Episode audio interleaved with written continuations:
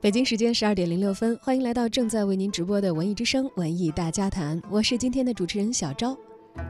今天的热点大家谈，我们一起来关注作家叶广芩的首部儿童文学作品《耗子大爷起晚了》。京味作家叶广芩这次呢是首次参与儿童文学作品的创作，为大家送上的是《耗子大爷起晚了》这部新作。作为第三届北京十月文学月重要的京味文学活动之一，叶广芩的首部作儿童文学作品《耗子大爷起晚了》的新书研讨会近日也已经举办。中国作协副主席、书记处书记严金明、著名的文学评论家、满族文学与文化研究家关继新，还有著名的儿童文学作家张之路、著名的儿童文学评论家汤瑞等等嘉宾都出席了这场活动。叶广芩作为京味文学的代表作家之一，这是他第一次接触儿童文学作品。我们来听听在这次的研讨活动上，专家和评论员们都是怎么说的。首先呢，著名的文学评论家、满族文学与文化研究家关继新，他呢在研讨会上一上来就提到了这本书当中的这个“大爷”这两个字的读音。在现场，他说：“对于叶广芩这本书呢，其实刚开始不太理解，呃，读的是‘耗子大爷起晚了’。等他把这本书读完之后，突然觉得，哎呀，好像是自己读错了。他不是‘耗子大爷起晚了’，而应该读成‘耗子大爷起晚了’。北京有很多京味文化的语境里带有非常细微，但是又有很根本区别的含义在。我们来听听这位满族文学家是如何理解这一京味文化和叶广芩的这本新作的。”就是好多外地的朋友问我：“您北京人怎么那么自高自大？有一种爷文化。”我说：“那爷就是先生啊。过去的北京人互相称爷就是先生啊，年轻的时候叫什么子，岁数稍微大一点的就是什么爷呀，这个很自然的呀。这话扯远了啊。广芩这个。”京味文化，我觉得他这本书是在儿童文学的角度对京味文化做了一个比较深度的开掘，呃，不是很深入吧，因为比较好，但是这个确实很成功，因为过去这么写写自己比较真实的童年的。这样的儿童文学作品，我们看到的也不少，但是这么写，自己就是这么一个疯丫头，在颐和园这么一个大园子里的，完成自己学龄前的起跑线。当然，这个不同民族可能对于对于孩子、对于生命、对于存在有一些不同的理解。这个老是怪我以满族文化的什么什么，但是确实满族文化可能跟汉族文化不完全一样，因为比如说这书里写的这个老多写的这个梅子，就让我们看到那个可是跟那个跟您这个令尊可是跟令尊的这个态度可是不太一样，就扔到这儿了，完了。啊，还活着呢！行了，回城里来念书来吧。就这么一态度，这个其实我觉得是对孩子非常非常得力，而且非常聪明的这么一种选择。今天我们的家长谁敢啊？在京味文化里头，也有这么一种东西。这个我们为我们为什么现在一定要？大家都去屈从于一种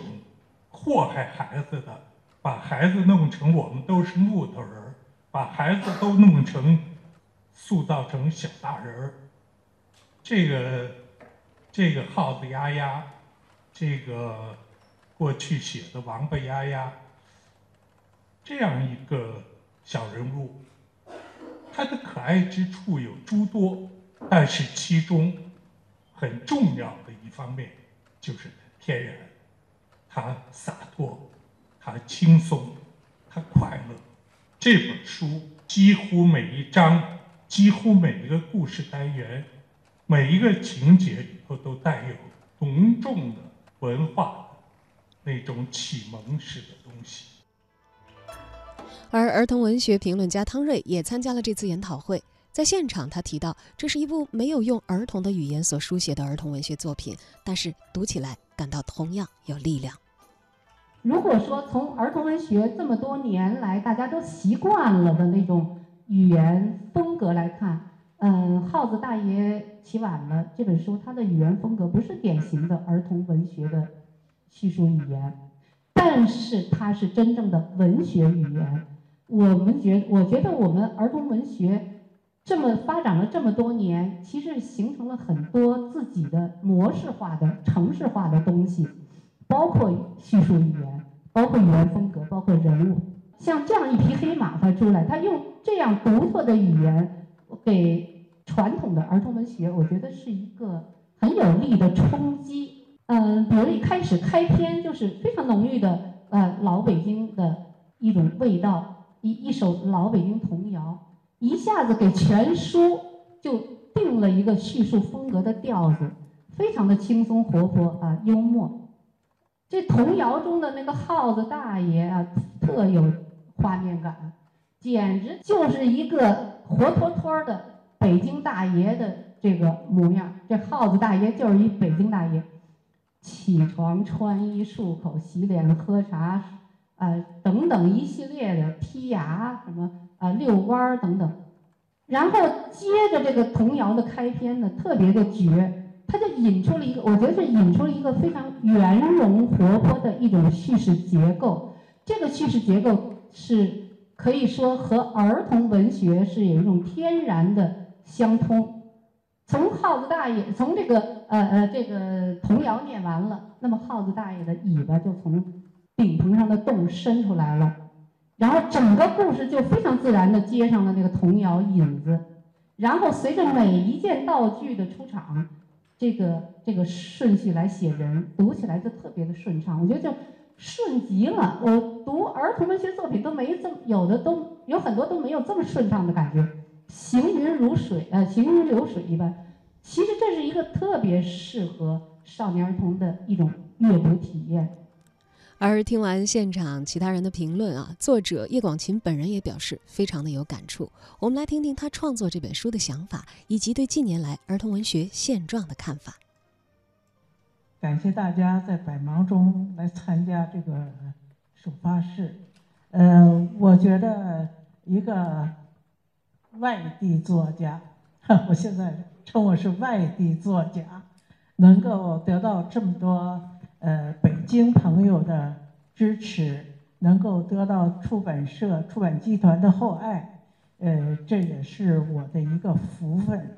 呃，这个少儿作品寄予了我很多的感觉和我的忧虑，呃，因为我看到了我们今天少年儿童成长中所存在的一些问题。以及我们少儿图书中存在的很多不好言说的一些个毛病，哈，呃，我我想用一个过来人的心态，用一个老作家的经验来写一写孩子们的事情，或许能有一个新的角度，这就是耗子大爷。起晚了的成书，这个最开始啊，最开始也是有助于我到布拉格去，在那个布拉格那个童话般的城市里边，所给予我心灵的那种放飞和张扬。站在楼上就有一种从窗户飞出去的那个冲动，满城的高楼尖塔，满城的色彩。满城的阳光，又加上格林童话、格林兄弟故乡的一种启迪，使我觉得我应该回来，在这方面有所表达我的感觉啊。刚才大家提到了孤独的话题，我觉得孤独其实是我们每一个人在一生中都存在着一个不可越过的命题。直到你生命终结的时候，你的孤独感才会消失。我们从来到这个世界上，每个人其实内心的深处都是存在着一种孤独啊。现在的孩子未必不孤独，当他们面对着游戏机无休止的在那儿鏖战的时候，其实也是一种孤独。面对着世界纷乱的那那种整个那个现象，他们的孤独或者是会放大，或者是自己无法排解开。于是，在他们的成长过程中，就缺少了一个如何排解孤独、承受孤独的这样的命题。我想，这个命题在《耗子丫丫》这个书里边，或许大家感受到，因为是写给儿童的作品，我不便于用理论把它们展开来，只好用这种文学作品的。形式教给我们的孩子，告诉他们：我们来到世界上就充满了孤独。我们学会排解，我们学会解释它，我们要战胜它，我们要走入生活，我们要经历很多，甚至我们还要经历死。我们知道什么是死，这也是我写到最后写的老李在这儿不得不死。本来这个老李是不死的。在这儿就让他死了，真正死了的我让他活了。真正死的是被淹死的那位，确实淹死了啊。那么这个老李的死，我从这里边告诉了现在的孩子们：死了就是没有你了，世界上永远永远你不会再存在了，而且是一片黑暗，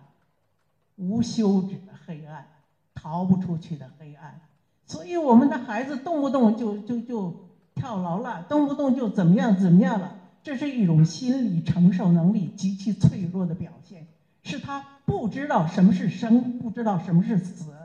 有些个道理是要我们作家慢慢的用语言、用形象去解开他们心里的心心结，告诉他们社会是怎么事儿，人生是怎么回事儿。这是我们儿童作家的一个不可推卸的责任。我想，这种责任不光是对儿童作家，对我们整个作家都是一个我们一生的一个非常重要的命题。近些年来呢，众多的知名作家也都介入到了儿童文学的创作领域，还推出了一批儿童文学的精品，其中不乏和自己的童年记忆相关的作品。对此，著名的儿童文学作家张之路认为，回忆童年历来是儿童文学重要的书写方式。萧红的《呼兰河传》，林海音的《城南旧事》，曹文轩的《草房子》，这些带有深刻童年印记的作品，都曾经深深地感动过读者们。耗子大爷起晚了，让我们看到了叶广芩对于童年深情的回忆。文艺报的评论部主任、文学评论家刘婷讲道：“这本书由点滴的小故事串联而来。”叶广芩用非常精炼的笔墨、温馨的描述方式，实现了直抵人心的穿透力。他写了童年普遍的属性，写了很多童年成长的问题，在讲故事的时候自然独到，展示了他的叙事智慧，也拓展了一个新的文学面貌。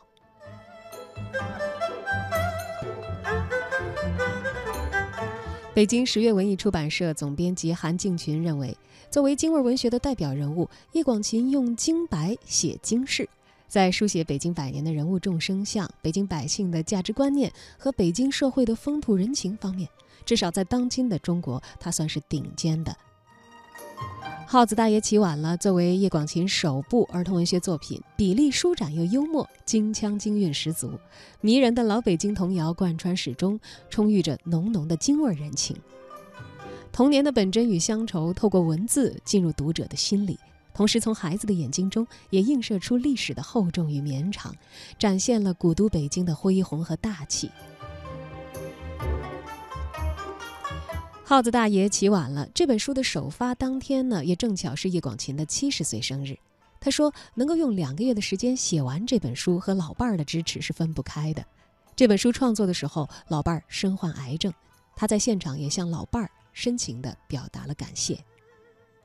我的爱人叫顾明，他在交大是教外语的。到了日本，在广岛女子大学和爱知大学担担任这个教授啊。那么在他查出来患有癌症，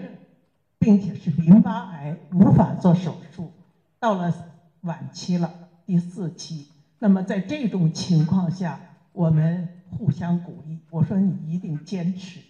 坚持化疗，坚持治疗，听话，多吃饭，然后我们去转。所以到布拉格是他陪着我去的，在那个地方我有了这种写作的感觉。呃，顾老师就说写吧，我还能坚持啊，就是这样，我们相濡以沫，相辅相成。完成了这部作品。而在活动的现场，叶广芩的热情的读者们也送上了自己的礼物。以时间为轴，对叶老师的作品呢进行了梳理，呃，形成了叶广芩作品年表。在顾老师大力的帮助和支持下，呃，这项工作呢已经接近了尾声。接下来呢，我们又以地点为轴，对叶老师的作品进行了梳理啊，从。地点以地点为线索呢，呃，再次走进叶老师给我们呈现的文学世界。呃，到目前为止呢，我们做成了一个小册子，叫《叶广芩作品》啊，《叶广芩作品地理词典》。呃，当然说这这个呃小礼物呢还不是很成熟。比如说啊，我们现在的覆盖面呢只是涵盖了叶老师《京味三部曲》的上里面提到的地点，比如说呃我们。对这里面的是虚构的地点还是真实存在的地点，也没有做进一步的区分。比如说，呃，从叶老师提到的时间到现在，这个地点有什么样的变化，我们也没有进一步的去考证。随着呃接下来吧，我们会进一步丰富和完善这个小礼物。而拿着这样的礼物，读者们自己制作的关于叶广芩作品当中所提及的地理词典，叶广芩对读者们也表示了由衷的感谢。感谢大家的厚爱，呃，我看到这本地理词典，我觉得很激动，因为前一本你们根据我的作品，从我发表第一篇作品开始，一直到最后给我梳理了创作年表，我自己都没有这样的经历来做这个事情，呃，现在又出了一个地理词典，我觉得这个地理词典似乎比。年表更有意义，呃，因为它不光是我感兴趣，很多读者和老北京的人可能对他都很感兴趣。在此感谢我的读者朋友们。耗子大爷起晚了。这本书是十月品牌的重要组成部分。十月作家居住地是北京出版集团在“一带一路”沿线国家和地区拓展出版合作的重要平台，也是十月文学院的创作项目延展地。通过组织作家前往居住地生活体验，以文学为载体连接中外，为作家营造出特别的思考和创作空间。同时，在居住地组织开展丰富多样的文学和文化交流活动，成为中国文学深耕和走出去的重要基地。在此之前，十月作家居住地这个项目在海内外设立了九处居住地，包括刚才叶广芩所提到的布拉格在内，还有爱丁堡、加德满都、北京、拉萨、李庄、武夷山、丽江、西双版纳、余华、苏童、马原、韩少功、叶广芩、刘庆邦、万芳、梁鸿、徐则臣、文珍、陈晓明等等一众作家和评论家都有过入住居住地的经历。去年，叶广芩受邀在十月作家居住地布拉格居住了一段时间，在德国哈瑙小镇参观了格林兄弟故居的时候，偶遇了两只可爱的松鼠，轻松又充满童趣的偶遇让他萌发了最初的创作灵感。就像刚才我们听到叶广芩所说的那样，离开格林家那两只小松鼠的时候，突然发现我是不是也可以写写孩子的事儿，写写在北京曾经生活过的颐和园，写写曾经与我有过交情的房顶上的那窝小耗子呢？还没有返回布拉格，书的名字就取好了，《耗子大爷起晚了》。对，就叫耗子大爷。这个称呼带有北京人的戏谑调侃劲儿，有着满满的京韵京腔。当时呢，叶广芩也正好收到了来自北京少年儿童出版社的邀约，于是他带着窝头、馒头、龙女和大老虎等等众多豆汁儿记粉丝群的群友们，重走了一遍颐和园。前言里写道：“我们细细走了颐和园的角角落落，走进了它的褶皱。我们看了曾经住过的红门小院，看了大戏台、延年井四部四大部洲，去了北宫门、六郎庄。我们的感受果然不一样。”在紧锁的东宫门房屋里飘散出炝炒土豆丝的香味儿，在仁寿殿檐下闪出老多一双探寻的眼。叶广芩想写下读者们所不知道的故事，耗子大爷起晚了，于是就这样诞生。正如他在活动中所说的：“颐和园曾经的街坊四邻让我初识了人生，这里的精致大气、温情善良，奠定了我的人生基调，让我受益匪浅。”我呼唤他们，让他们一起走进这本小书。而这部作品既是我个人对于童年的回望，也是对于美好人生童年阶段的致敬。自由自在的纯真，应该属于每一个时代的孩子们。拿起这本书，走进颐和园，或许作为读者的您，也会听到儿时的那些童谣在耳畔响起。